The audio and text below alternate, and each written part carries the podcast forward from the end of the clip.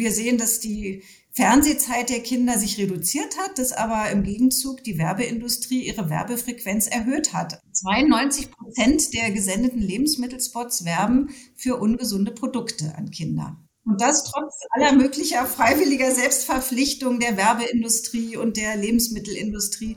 Es wirkt einfach nicht, diese freiwilligen Maßnahmen.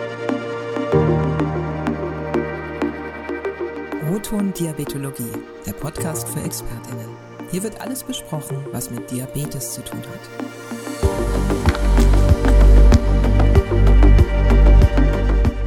Wie könnte man verhindern, dass immer mehr Menschen in Deutschland Typ-2-Diabetes bekommen? Haben wir ein Problem mit Werbespots für Ungesundes auf allen Kanälen? Gibt es gut funktionierende Maßnahmen unserer Gesellschaft gegen Übergewicht und Bewegungsmangel?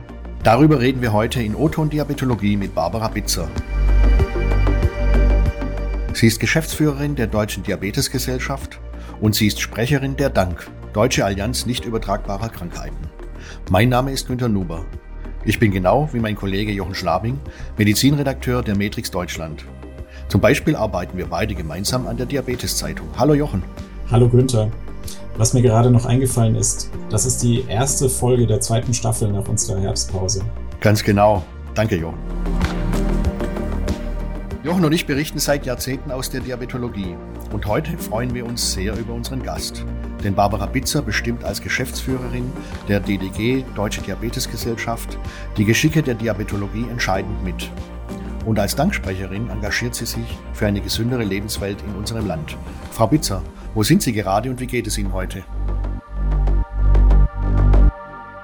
Ja, guten Tag, Herr Nuber, auch guten Tag, Herr Schlabing. Mir geht es ganz hervorragend. Ich sitze heute in meinem Homeoffice. Die Sonne scheint mir hier auf den Schreibtisch. Und es ist ein Freitag, das Wochenende steht vor der Tür, also mir geht es sehr gut. Liebe Frau Bitzer, auch von meiner Seite herzlich willkommen. Bei Diabetes äh, reden wir ja über eine Volkskrankheit mit sehr vielen äh, Patientinnen und Patienten. Haben Sie denn äh, Menschen mit Diabetes im Familien- und Bekanntenkreis? Ja, im ganz engen Bekanntenkreis nicht, aber natürlich in meinem familiären Umfeld gibt es jemand, gibt es mehrere Menschen, die mit die Diabetes haben. Meist ist es Typ 2 Diabetes. Ich kenne auch Menschen mit Typ 1 Diabetes. Also bei 8,5 Millionen Menschen mit Diabetes in Deutschland bleibt das gar nicht aus, dass, glaube ich, jeder in seinem familiären oder Freundeskreis oder familiären Umfeld Menschen hat, die betroffen sind. Es ist eine der großen Volkskrankheiten und deswegen ist es so wichtig, dass wir heute darüber sprechen. Aus diesen persönlichen Kontakten, wenn ich das fragen darf, nehmen Sie da auch etwas mit für Ihre Arbeit als ähm, Geschäftsführerin der Deutschen Diabetesgesellschaft? Ja, auch aus den persönlichen Kontakten nehme ich einiges mit. Man lernt viel über die Belange der Menschen mit Diabetes, was sie umtreibt, was ihnen am Herzen liegt. Genauso natürlich auch durch die engen Kontakte zu diabetes.de, die ja vorrangig die politische Stimme der Menschen mit Diabetes sind, haben wir tiefe Einblicke in, in die Bedürfnisse der Menschen mit Diabetes. Frau Bitzer, was prägt eigentlich Ihren Alltag als Geschäftsführerin einer großen Fachgesellschaft wie der DDG? Ja, das sind vielfältige Aufgaben und das ist es ja auch gerade, was diese Tätigkeit so spannend macht. Ich leite eine Geschäftsstelle mit derzeit 16 Mitarbeitern. Die ist aufgeteilt in zwei Abteilungen. Einmal das Team Gesundheitspolitik und Kommunikation und das andere ist das Team Wissenschaft, Zertifizierung und Weiterbildung. All diese Aufgaben, darunter auch die Gestaltung von zwei großen Kongressen mit 11.000 Teilnehmern, All dies gehört zu unseren Aufgaben. Ich persönlich bin sozusagen das Bindeglied zwischen Präsidenten, zwischen Vorstand und Geschäftsstelle. Wir entwickeln gemeinsam mit dem Präsidenten, mit dem Vorstand ähm, mittel- und langfristige Strategien. Wir definieren Projekte und in der Geschäftsstelle sorgen wir denn dafür, dass diese Projekte dann auch wirklich zum Laufen kommen und umgesetzt werden. Und wir sorgen sozusagen auch für Kontinuität auf der Arbeitsebene, denn der Präsident bleibt zwei Jahre in seinem Amt, ist vorher schon Incoming-Präsident und danach Passpräsident, aber dann kommt eben auch wieder ein neuer Präsident ans Ruder und die Geschäftsstelle ist eben dafür da, dass diese Projekte davon auch unbehelligt sozusagen von diesem Wechsel weiterlaufen. Ja, wir, ich arbeite in enger Abstimmung mit dem Präsidenten. Wir tauschen uns nicht täglich, aber mindestens wöchentlich aus. Und natürlich bin ich jeden Tag mit meinem Team in ganz engen Abstimmungsprozessen zu den laufenden Themen, ähm, die wir besprechen. Und mein ganz spezieller Bereich sind natürlich die politischen Aktivitäten der DDG und in diesem Zusammenhang eben viele politische Termine mit Bundestagsabgeordneten, mit Ministerien, mit ähm, anderen Verbänden wie dem Hausärzteverband, mit der Bundesärztekammer, mit K KV, also mit allen möglichen Playern in dem Bereich der Diabetologie. Und natürlich prägt mein Alltag auch die, die, die klassischen Aufgaben einer Geschäftsführerin, wie die Finanzen. Ich muss natürlich im Blick haben, ob wir finanziell gut aufgestellt sind, ob wir Einnahmen haben, die wir dann wiederum in ähm, gemeinnützige Projekte investieren können. Ich muss mich in diesem Zusammenhang mit Steuerberatern, mit Rechtsanwälten, mit Notaren austauschen. Also es ist eine ganze Bandbreite an Tätigkeiten und genau das ist es ja, was die Aufgabe spannend macht und was mir sehr viel Spaß bereitet. Ja, uns ist äh, schon aufgefallen, wenn ich das sagen darf, so ganz so einfach war es auch gar nicht, einen Termin zu finden. Jetzt, äh, den, den wir gemeinsam äh, für unsere Podcastaufnahme. Was haben Sie denn heute auf der Agenda, wenn, wenn wir die Podcastaufnahme beenden? Ja, das ist so das Tagesgeschäft, was mich umtreibt. Ganz groß geschrieben wird jetzt natürlich die Diabetes-Herbsttagung, die in Wiesbaden in diesem Jahr stattfindet, vom 24. bis zum 26.11. Das wird eine ganz, ganz spannende Tagung, weil es erstmalig eine Kooperation mit der Deutschen Gesellschaft für Angiologie ist. Also eine wirklich neue Art des Kongresses. Es werden Live-Cases, Live-Übertragungen aus Operationssälen angeboten. Der Kongress findet hybrid statt. Das heißt, man kann ihn vor Ort besuchen, worüber wir uns freuen. Man kann ihn aber auch ähm, virtuell besuchen. Wenn man vielleicht verhindert ist, dann kann man eben auch von zu Hause aus teilnehmen. Und das treibt uns natürlich im Moment sehr um. Da sind wir in der letzten Phase. Und das wird wirklich ein ganz interessanter, spannender und aktueller Kongress und da kann ich nur jedem empfehlen, doch noch eine Karte zu kaufen. Es gibt noch einige und ich würde mich natürlich freuen, möglichst viele auch vor Ort denn in Wiesbaden begrüßen zu dürfen. Na, das sind ja schöne Eigenschaftsworte. Spannend, aktuell und live und das Ganze in Wiesbaden, also vor unserer Haustüre. Wir als Redaktion sind ja auch in Wiesbaden. Da haben wir es diesmal nicht so weit. Äh, Frau Bitzer, wofür engagieren Sie sich denn ganz besonders gerne im Berufsleben? Was ist Ihr Lieblingsthema? Ja, da, darüber berichte ich natürlich besonders gerne. Mein, mein Herzensthema ist der Bereich Prävention und vor allen Dingen die politischen Aktivitäten im Bereich der Prävention. Und das macht die DDG auch sehr besonders, muss ich sagen, dass sie sich politisch ganz besonders engagiert und eben auch in dem Bereich der Prävention. Wir haben ja derzeit etwa 8,5 Millionen Menschen mit Diabetes und wir wissen bereits heute, dass diese Zahl weiter ansteigen wird, etwa auf 12 Millionen Menschen mit Diabetes bis zum Jahr 2040. Das heißt, man muss einerseits dafür sorgen, dass die Versorgung dieser Menschen sichergestellt wird. Andererseits müssen wir uns aber auch im Bereich der Prävention Gedanken machen, damit es möglichst gar nicht erst zu diesem Tsunami, zu diesem Anstieg von Diabetes und Adipositas kommt. Und aus diesem Grund hat die DDG vor zehn Jahren oder inzwischen über zehn Jahren ein Wissenschaftsbündnis gegründet. Das ist die Deutsche Allianz nicht übertragbarer Krankheiten deren Sprecherin ich auch bin. Und in diesem Bündnis setzen wir uns gemeinsam mit 21 anderen wissenschaftlichen Fachgesellschaften, medizinischen Organisationen dafür ein, dass in Deutschland eben Maßnahmen der sogenannten Verhältnisprävention umgesetzt werden. Und das sind Maßnahmen, die die Verhältnisse so ändern, dass es allen Menschen leichter gemacht wird, sich gesünder zu ernähren und auch mehr zu bewegen. Haben Sie dafür Beispiele? Ja, wir haben uns in diesem Bündnis auf vier Forderungen, auf vier konkrete Forderungen geein, äh, geeinigt. Ähm, das ist zum einen eine Besteuerung ungesunder Lebensmittel und gleichzeitig eine steuerliche Entlastung von gesunden Lebensmitteln. Wir nennen das ganz gerne die gesunde Mehrwertsteuer. Das heißt ganz konkret, also Obst und Gemüse idealerweise von der Mehrwertsteuer komplett befreien andere, insbesondere zuckergesüßte Erfrischungsgetränke eben mit einem erhöhten Mehrwertsteuersatz belegen bzw. mit einer Herstellerabgabe versehen. Das wäre die erste Forderung. Die zweite Forderung, und hier sind wir gerade ganz besonders aktiv, ist ein Verbot für ungesunde Werbung, das sich an, die sich an Kinder richtet. Ähm, hier geht es darum, nicht darum, Werbung generell zu verbieten oder auch Werbung an Kinder zu verbieten, sondern es geht ganz gezielt darum, Werbung, die eben nicht dem Nährwertprofil der WHO entspricht, an Kinder zu verbieten. Das ist die zweite Forderung. Die dritte Forderung wären verbindliche Standards für die Kita- und Schulernährung. Auch die hat die Deutsche Gesellschaft für Ernährung verabschiedet. Sie werden aber leider verpflichtend nur in einer Handvoll Bundesländer umgesetzt, also überhaupt nicht flächendeckend. Das ist unsere dritte Forderung. Und die vierte Forderung wäre, verbindlich eine Stunde Schulsport oder Bewegung in Kita und Schule einzuführen.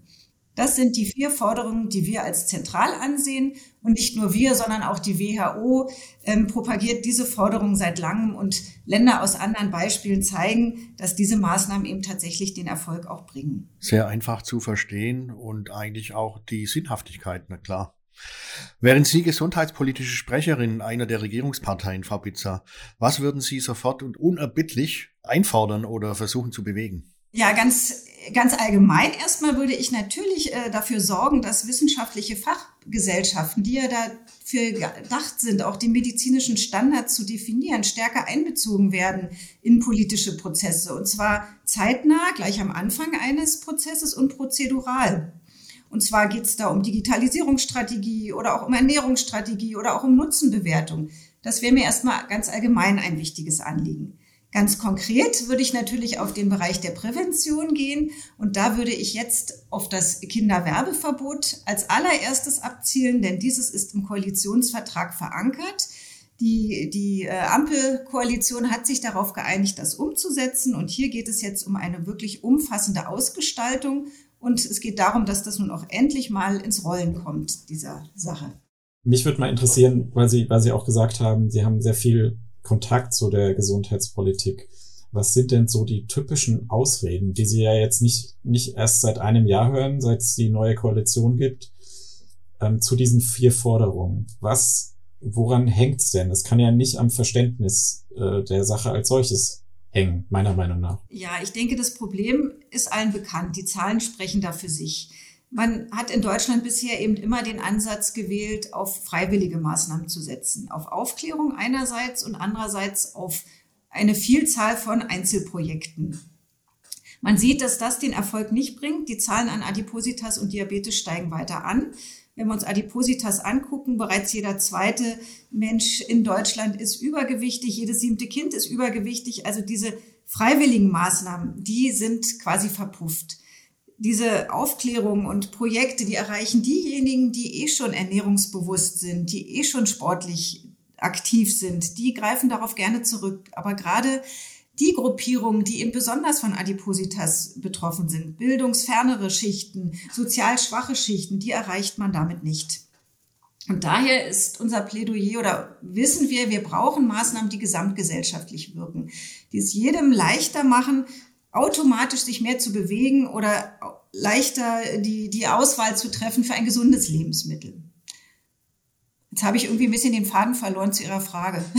Naja, also ich, ich meine halt, äh, dass, äh, dass gewisse Forderungen, also die, die gesunde Mehrwertsteuer, ah, ja. Äh, Kinderwerbeverbot, ähm, gute, gute Schulernährung oder, oder das mit dem Schulsport, eigentlich sind es ja sogenannte No-Brainer. Also wir, wir möchten als Gesellschaft ja das, das ermöglichen, dass es auch, auch stattfindet.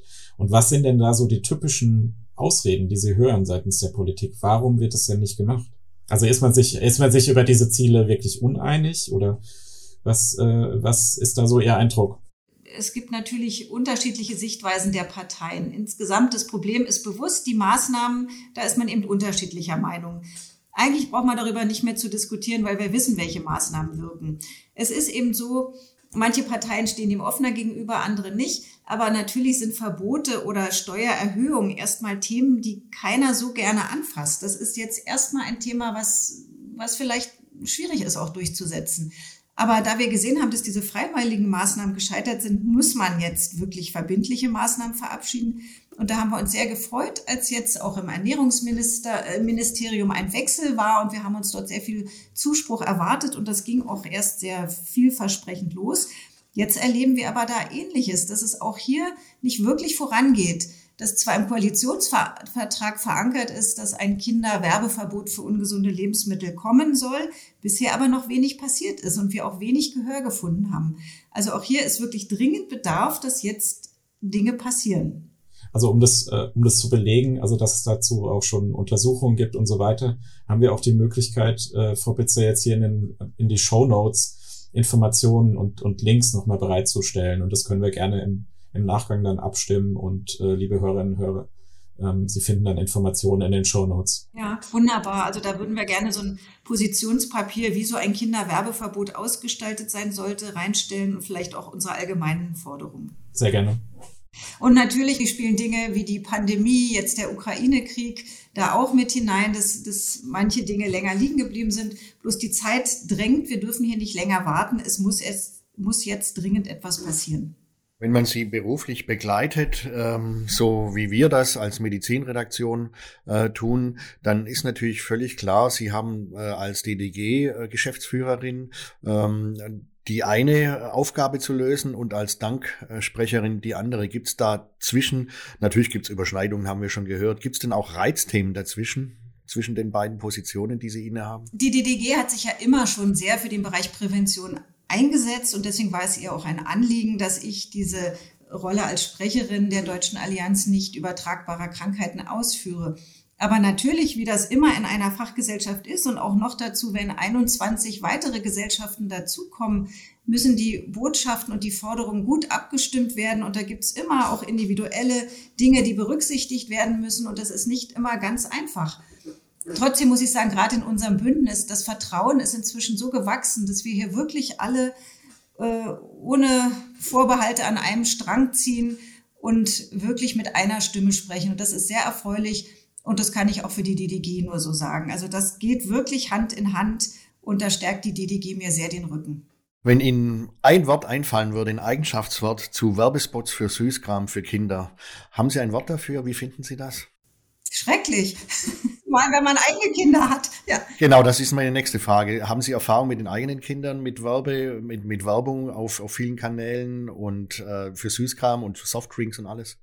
Natürlich. Ich habe vier Kinder im Alter zwischen 13 und 19 Jahren und ich kann gar nicht alles kontrollieren, was die sich am Tag angucken, weil ich ja arbeite und ich sehe aber, dass die natürlich noch etwas Fernsehen gucken, aber sich auch sehr viel im Internet tummeln und dort eigentlich permanent ähm, bespielt werden mit Werbeeindrücken. Also das ist wirklich ähm, unglaublich. Und ich, das ist ja nun mein etwas subjektiver Eindruck. Wir haben das ja aber auch wissenschaftlich untersucht mit einer Untersuchung der Universität Hamburg, die wirklich geguckt hat, wie viel Werbeeinfluss sind mediennutzende Kinder zwischen drei und 13 Jahren täglich ausgesetzt.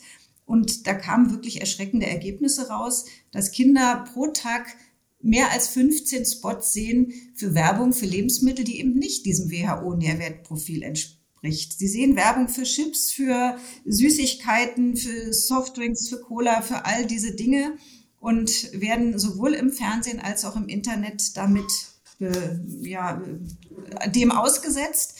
Und wir sehen, dass die Fernsehzeit der Kinder sich reduziert hat, dass aber im Gegenzug die Werbeindustrie ihre Werbefrequenz erhöht hat. Also da wird jedes Schlupfloch genutzt und da muss man wirklich einen Riegel vorschieben. 92 Prozent der gesendeten Lebensmittelspots werben für ungesunde Produkte an Kinder. Und das trotz aller möglicher freiwilliger Selbstverpflichtung der Werbeindustrie und der Lebensmittelindustrie. Es wirkt einfach nicht, diese freiwilligen Maßnahmen. Ist es nicht so, dass man jetzt ganz frisch in, in Großbritannien äh, die Werbung beschränkt hat zur, zu den Hauptsendezeiten äh, für, für Kinderwerbung? Ähm, und und äh, ich denke, das ist so. Haben Sie da schon aktuelle Daten drüber, ob das, ob das wirkt, ob, ob das schon Effekte hat? Aus Groß, also Großbritannien war ja in jeglicher Hinsicht schon ein Vorreiter. Sie hatten als erste die Zuckersteuer oder als eine der ersten Länder die Zuckersteuer eingeführt. Da gibt es gute Untersuchungen. Diese Steuer hat eben gezeigt, dass wirklich alle namhaften Hersteller in kürzester Zeit ihren Zuckergehalt unter diese 50 50 ähm, Prozent äh, Schranke gesenkt hatten und dass auch der Absatz dieser Getränke deutlich zurückging. Ich glaube, es waren 34 Prozent. Als zweite Maßnahme haben sie jetzt das Werbeverbot eingeführt. Da sind mir jetzt noch keine Untersuchungen bekannt, was das noch zusätzlich gebracht hat. Wir kennen aber auch hier Beispiele aus anderen Ländern, zum Beispiel Portugal ähm, hat Produktwerbung ziemlich umfassend verboten und auch Chile hat Werbung verboten und gleichzeitig noch Warnhinweise eingeführt. Da gibt es gute Untersuchungen und diese Untersuchungen zeigen, dass gerade diese Maßnahmenbündel, also die Kombination mehrerer Maßnahmen, dass die den Erfolg bringt. Und diese Maßnahmen wirken in zweierlei Hinsicht. Zum einen auf das Kaufverhalten, Kauf- und Konsumverhalten, zum anderen aber auch auf die Hersteller. Die werden damit eben animiert, wirklich ihre Rezepturen gesünder zu gestalten. Das hat auch das Beispiel in Großbritannien sehr gut gezeigt. Frau Bitzer, wie sollte denn ein von Ihrer Seite gefordertes, umfassendes Werbeverbot für ungesunde Lebensmittel ausgestaltet sein? Ja, wir begrüßen sehr, dass Herr Ernährungsminister Özdemir noch in diesem Jahr einen Gesetzesentwurf zu diesem Thema vorlegen möchte. Und wie so oft kommt es dabei aber vor allem auf die Details an. Und daher haben wir drei Maßnahmen, die wir wirklich empfehlen, gemeinsam mit dem AOK-Bundesverband, mit dem Berufsverband der Kinder- und Jugendmediziner und mit der Verbraucherzentrale Bundesverband. Das sind drei Maßnahmen. Einmal zwischen 6 und 23 Uhr sollte Werbung für ungesunde Lebensmittel das sind Lebensmittel, die eben nicht dem WHO-Nährwertprofil entsprechen, komplett untersagt werden. Und zwar im Fernsehen, in Online-Streaming-Diensten und im Radio. Warum? Man weiß, dass Kinder unter 14 Jahren genau in diesem Zeitraum Medien nutzen. Das haben verschiedene Untersuchungen des Mediennutzungsverhaltens gezeigt.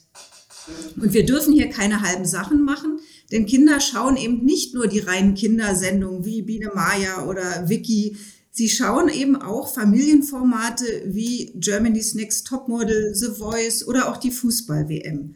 Ein Werbeverbot muss in all diesen Umfeldern greifen.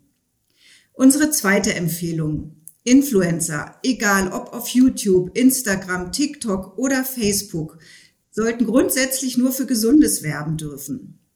Was ist hierfür der Hintergrund? Ganz klar, eine Uhrzeitenregelung würde hier ja nicht greifen, denn diese bezahlten Postings einmal abgesetzt sind natürlich dauerhaft verfügbar. Ein Werbeverbot muss alle Medien erfassen, sonst wird es wirkungslos bleiben. Ja, und die dritte Empfehlung ist die, betrifft die Plakatwerbung. Hier empfehlen wir eine 100 Meter Bannmeile im Umkreis von Kitas, Schulen und Spielplätzen, denn das sind die Plätze, wo Kinder sich vorrangig aufhalten. Frau Pitzer, wenn, wenn Sie jetzt in einem äh, Werbespot äh, mitspielen dürften für, für Lebensmittel. Ähm, welches Lebensmittel würde es gerne sein? Äh, sollte das denn sein? Oh, da muss ich ja mal überlegen. Also es wird tendenziell schon eher ein gesundes Lebensmittel sein. Ich will damit nicht sagen, dass ich ein Gesundheitsapostel bin und mich nur gesund ernähre. Ich esse durchaus gerne auch mal Süßigkeiten, aber eben wirklich in Maßen und dann treffe ich auch wirklich eine bewusste Entscheidung. Ich würde eher für ein gesundes Lebensmittel werben. Wahrscheinlich wäre das in dem Falle Obst. Was, sowas in der Art habe ich mir natürlich äh, auch schon gedacht. Ich habe noch, noch eine, eine Nachfrage. Geht in eine, eine ähnliche Richtung wie, wie bei den ähm, Politikern. Also vielleicht führen Sie ja auch Hintergrundgespräche mal mit der Süßwarenindustrie. Ich weiß nicht, ob das der Fall ist. Ist denen denn, denn klar, welchen Einfluss Sie haben? Wie ist denn da Ihr Eindruck? Können Sie da mal ein bisschen aus dem Nebkästchen plaudern? falls möglich. Ja, wir treffen natürlich ab und, schon, ab und zu mit der Süßwarenindustrie zusammen auf Veranstaltungen oder auch am runden Tisch mit Frau Klöckner, meist dann eben mit den Verbänden der Industrie. Ähm, naja, wir hören da immer wieder die, dieselben Argumente. Zucker per se ist doch gar nicht schlecht und es kommt auch nur auf die Dosis drauf an und man muss sich einfach mehr bewegen, um diese zusätzlichen Kalorien wieder zu verbrauchen. Vieles sind Scheinargumente oder auch wirklich manchmal ein Verdrehen der Tatsachen oder der wissenschaftlichen Erkenntnisse.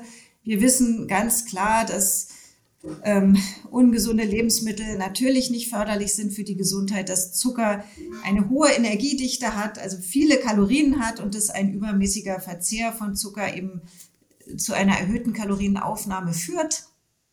Und hinzu kommt, dass gerade so zum Beispiel bei gesüßten Erfrischungsgetränken es ja nicht darum geht, irgendwie ein Sättigungsgefühl hervorzurufen, sondern das sind zusätzliche Kalorien, die aufgenommen werden. Dazu wird natürlich noch eine Mahlzeit und werden Snacks aufgenommen. Also das ist ja einfach ein, eine eigentlich nicht notwendige zusätzliche Kalorienzufuhr. Ja, bei den, bei den Süßwarenherstellern haben wir natürlich wenig Zuspruch. Gleichzeitig zeigt uns das auch, je mehr sie sich wehren, dass schon gewisse Sorgen auch da sind, dass so eine Zuckersteuer mal kommen wird. Und wir sehen ja auch sowohl in der Bevölkerung als auch in der Politik immer mehr Zuspruch auch zu solchen Maßnahmen.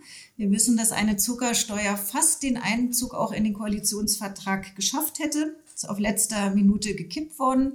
Also ich denke, ähm, ja, die Zeit ist reif für derartige Besteuerung. Und wichtig ist uns aber auch immer zu sagen, es geht nicht nur darum, Steuern zu erheben und Preise zu erhöhen, es geht auch darum, ganz klar gesunde Lebensmittel zu entlasten. Denn das ist das, was im Moment ja irgendwie schief läuft. Obst und Gemüse, gerade jetzt in den letzten Monaten, sind überproportional im Preis angestiegen. Und das kann einfach nicht sein, dass wir schon allein aus wirtschaftlichen Gründen eher zu ungesunden Lebensmitteln greifen. Das sehe ich ganz genauso und ähm, ich wünsche Ihnen weiter viel Erfolg dabei, dass Sie den Fuß ja zwischen die Süßwarenindustrie und die Politik bekommen und ja mehr Gehör finden bei der bei der Politik. Danke, ja vielen Dank, Herr Schlabing.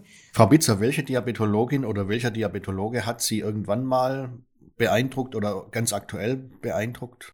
Da muss ich ein bisschen überlegen, aber eigentlich möchte ich hier gar nicht einen speziellen Diabetologen oder eine Diabetologin nennen. Ich bin jetzt seit über 25 Jahren in dem Diabetesbereich tätig und habe in dieser Zeit so viele beeindruckende Diabetologen, Diabetologinnen und auch Beraterinnen kennengelernt, die ein unglaubliches Engagement an den Tag legen, wirklich tolle Projekte mit einem unglaublichen Einsatz auch vorantreiben auch die Präsidenten, die ich bisher erleben durfte in der Deutschen Diabetesgesellschaft, wenn ich sehe, was hier für ein, ja, ein Engagement und auch ein Herzblut in diesem Ehrenamt steckt und auch eine, eine Arbeit, die dahinter steckt, das finde ich wirklich bewundernswert, was hier vorangetrieben wird und wirklich immer im Sinne der Menschen mit Diabetes und immer mit dem Ziel, wirklich die Versorgung und die Früherkennung im Sinne der Menschen mit Diabetes zu verbessern.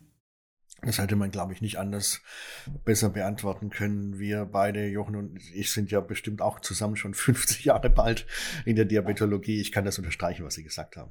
Also das möchte ich mir gar nicht anmaßen, aber 25 Jahre ist ja eine ganze, ganze äh, Zeit. Was sind denn so die beeindruckendsten Entwicklungen in der deutschen Diabetologie, die Sie hervorheben könnten in dieser Zeit? Ich denke jetzt zum Beispiel ans DZD.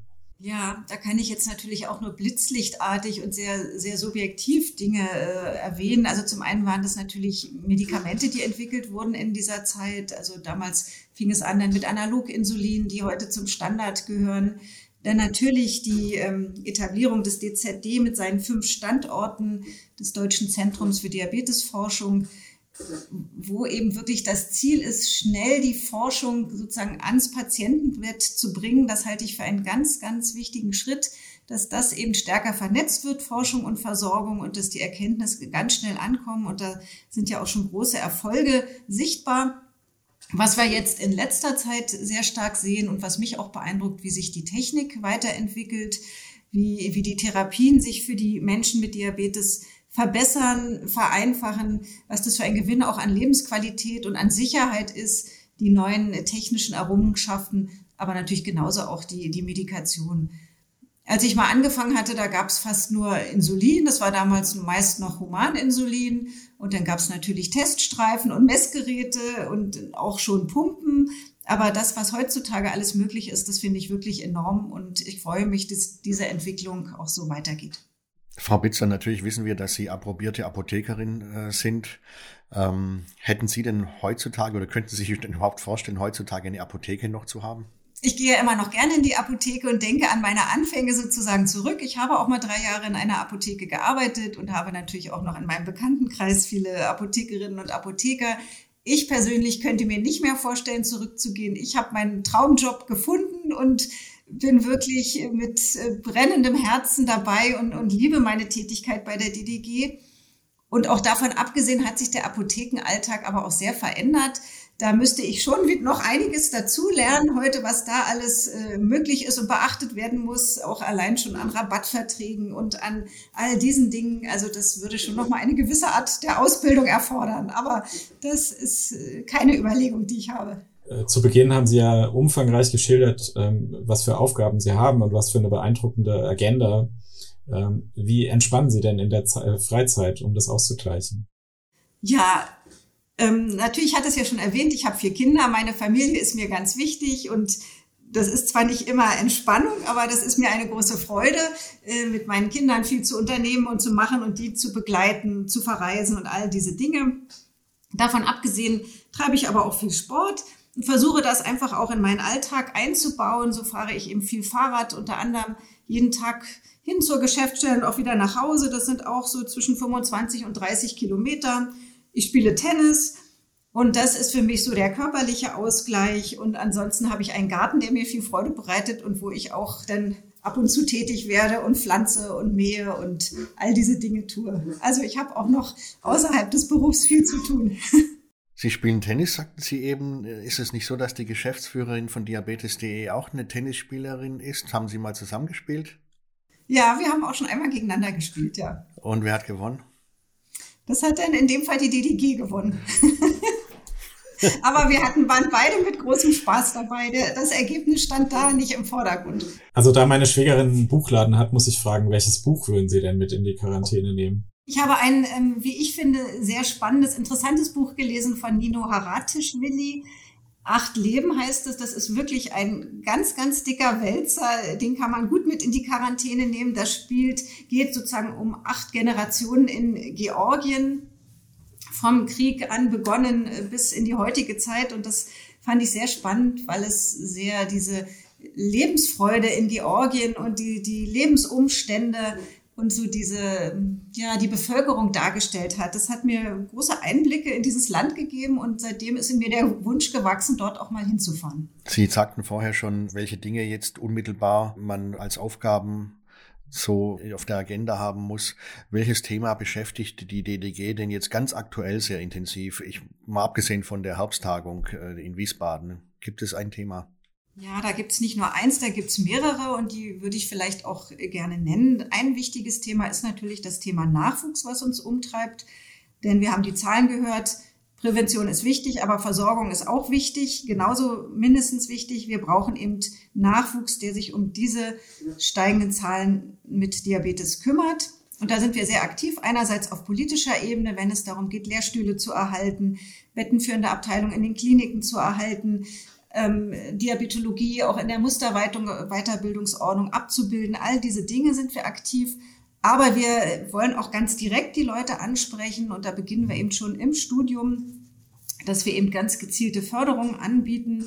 Zum einen bieten wir Reisestipendien äh, an für unsere Kongresse und für die Herbsttagung insgesamt knapp 200 Stück. Und das sind nicht nur sozusagen Reisekosten und Teilnehmergebühren, sondern das sind Einbindungen in Mentorenprogramme, wo diese jungen Leute vor Ort betreut werden, wo sie angeleitet werden, wo sie auch eigene Vorträge halten können. Die AG Nachwuchs ist da sehr stark involviert. Die ist überhaupt auch sehr stark bei uns in der Fachgesellschaft und organisiert viele Dinge, Nachwuchstage und ähnliches. Viele Dinge, um eben die Leute schon im Studium für das Fach Diabetologie zu begeistern. Die nächste Stufe sind dann Stipendien für Doktorarbeiten, die wir seit diesem Jahr ausloben. Da haben wir wirklich einen sehr großen Geldbetrag für dieses und für die nächsten Jahre zur Verfügung gestellt, um Leute vielleicht das letzte Quäntchen an Entscheidungen zu erleichtern, sich für eine Doktorarbeit in der Diabetologie zu entscheiden. Unterstützen wir das? Da kann man sich bei uns bewerben. Wir freuen uns über diese Bewerbung und möchten jeden dazu aufrufen, dies zu tun. Dann bieten wir Stipendien an für die Weiterbildung. Und das sind einerseits die Weiterbildung zum Diabetologen. Also das ist denn nach dem Studium, wenn man sich entschließt, Diabetologe zu werden. Und es sind aber auch Weiterbildung für nichtärztliches Personal, also Diabetesberaterinnen oder Diabetesassistentinnen. Auch dafür bieten wir Stipendien. Also es ist uns ein wirklich wichtiges Anliegen, den Nachwuchs für unser Fach zu gewinnen, für unser Fach zu begeistern und ihm den Einstieg auch etwas zu erleichtern. Das ist ein wichtiges Thema, was mich umtreibt. Das andere äh, ist eine zukunftsfähige Ausrichtung unserer Weiterbildung, dass wir also auch sehen, wir müssen uns an politische Gegebenheiten anpassen, wir müssen auch die Digitalisierung hier mitdenken und deswegen sind wir dabei, die Weiterbildung im ärztlichen und auch im nichtärztlichen Bereich modular umzugestalten, hier ähm, Formate wie Blended Learning einzubauen, virtuelle Veranstaltungen anzubieten. Also auch hier sind wir sehr aktiv und ähm, da sind schon viele Dinge entstanden, die jetzt auch demnächst in Pilotprojekten umgesetzt werden. Naja, und das Dritte, was ich noch erwähnen möchte, was uns schon äh, viele Jahre jetzt auch umtreibt, ist natürlich der Bereich Digitalisierung. Hier ähm, arbeiten wir intensiv mit an einer Digitalisierungsstrategie, auch im Gesundheitswesen, möchten uns gerne einbringen, sind auch schon in engem Austausch. Und unser spezielles Projekt ist eine elektronische Diabetesakte. Und das ist eine, ja, eine spezielle Diabetesakte. Man könnte es auch nennen, einen interoperablen Datenpool, in den Ärzte, ähm, Patienten und andere Leistungsanbieter oder Krankenkassen, auf denen diese zugreifen können. Natürlich immer nur unter Zustimmung des Patienten. Da sind wir dabei, diese, diese Akte, nenne ich es jetzt mal, zu bauen. Das ist keine zusätzliche Akte zu der elektronischen Patientenakte, sondern sie ist in Ergänzung zur EPA gedacht, soll interoperabel sein, über Schnittstellen verbunden mit der elektronischen Patientenakte. Und das Ganze ist jetzt im Rahmen eines Innovationsfondsprojektes eingereicht. Da geht es nicht nur um die Akte, sondern insgesamt um ein Versorgungsprojekt ähm, unter einer weiteren Ausgestaltung des DMP-Programms. Aber die elektronische Akte ist das Kernstück dieses Innofonds-Antrags. Und wir drücken sehr die Daumen und hoffen sehr, dass wir dieses Projekt, was wir auch gemeinsam mit dem Hausärzteverband machen und mit dem Berufsverband äh, der Diabetologen, dass wir das im Dezember dann einen positiven Bescheid bekommen. Alles natürlich sehr, sehr wichtige und aktuelle Themen. Ähm, zum Thema Nachwuchs haben wir natürlich mit den Brüdern Kartemeyer und äh, ihren Kolleginnen ähm, beim Diabeteskongress Ende Mai ähm, ein Gespräch geführt. Wer mag, findet natürlich den Hinweis zu dieser Podcast-Episode in unseren Show Notes.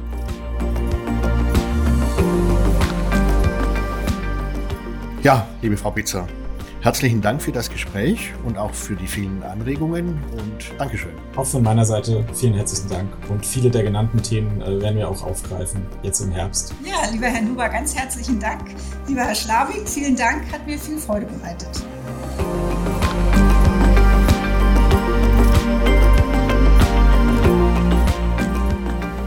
Das war O-Ton Diabetologie, der Podcast für Diabetes-Expertinnen und Experten. Heute mit Barbara Bitzer, Geschäftsführerin der Deutschen Diabetesgesellschaft. Und beim nächsten Mal sprechen wir mit Prof. Dr. Med Andreas Neu, dem Präsidenten der Deutschen Diabetesgesellschaft. Bis bald, sagen Jochen Schlabing, Günter Nuber.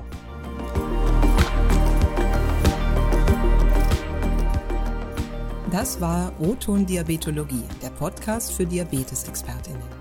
Dieser Podcast richtet sich an Diabetesteams sowie Medizinstudierende und Interessierte. Dies ist ein Produkt der Matrix Group.